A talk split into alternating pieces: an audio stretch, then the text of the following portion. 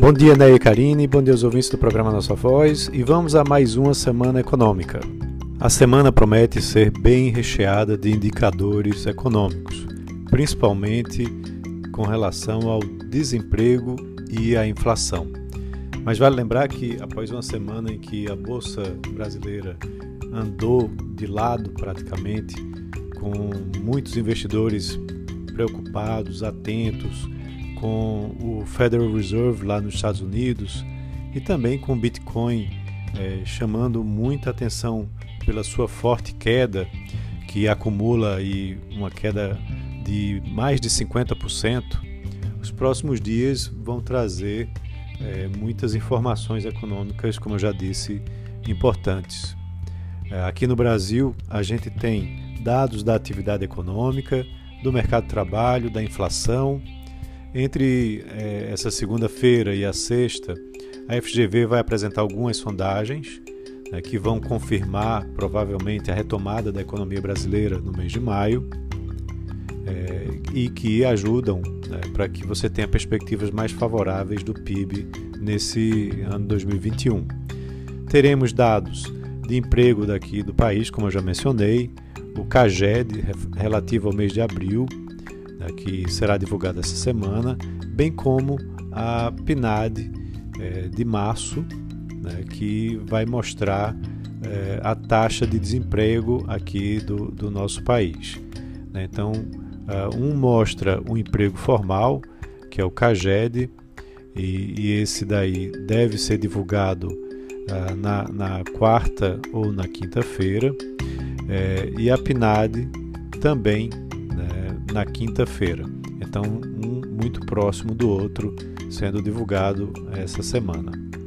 É, teremos números de inflação né, com a divulgação na terça-feira do IPCA 15, que é uma prévia né, da inflação, é, isso com relação a, ao mês de maio, e teremos a divulgação na sexta-feira do IGPM, também referente ao mês de maio.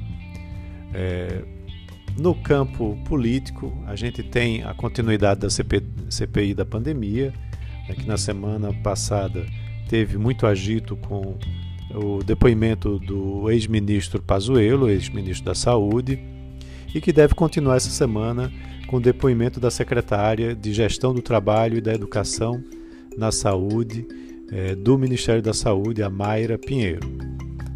Então, isso deve ser acompanhado no campo político, com também alguns desdobramentos e debates sobre as reformas administrativa e tributária que estão encalhadas no Congresso.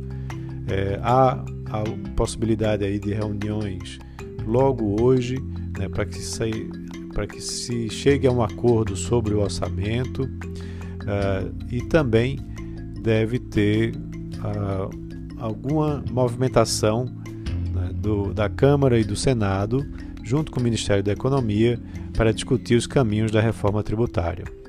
Lá fora a agenda está um pouco mais calma, um pouco mais tranquila, uh, tendo essa semana a divulgação da segunda estimativa do PIB dos Estados Unidos, referente ao primeiro trimestre.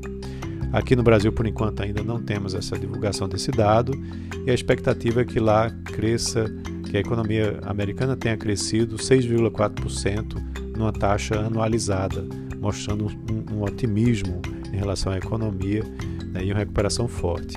Mas outro dado que será muito acompanhado é o índice de preço de preços de despesas de consumo pessoal, o PCE em inglês, na sigla, que é um dos principais números da inflação uh, americana que é acompanhado pelo Fed, né, o Banco Central americano.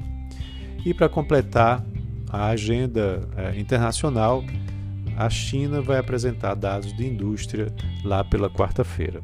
Então, essa é a agenda econômica que a gente tem, a semana econômica uh, daqui do Brasil e também nos mercados internacionais. Um abraço a todos e uma ótima semana.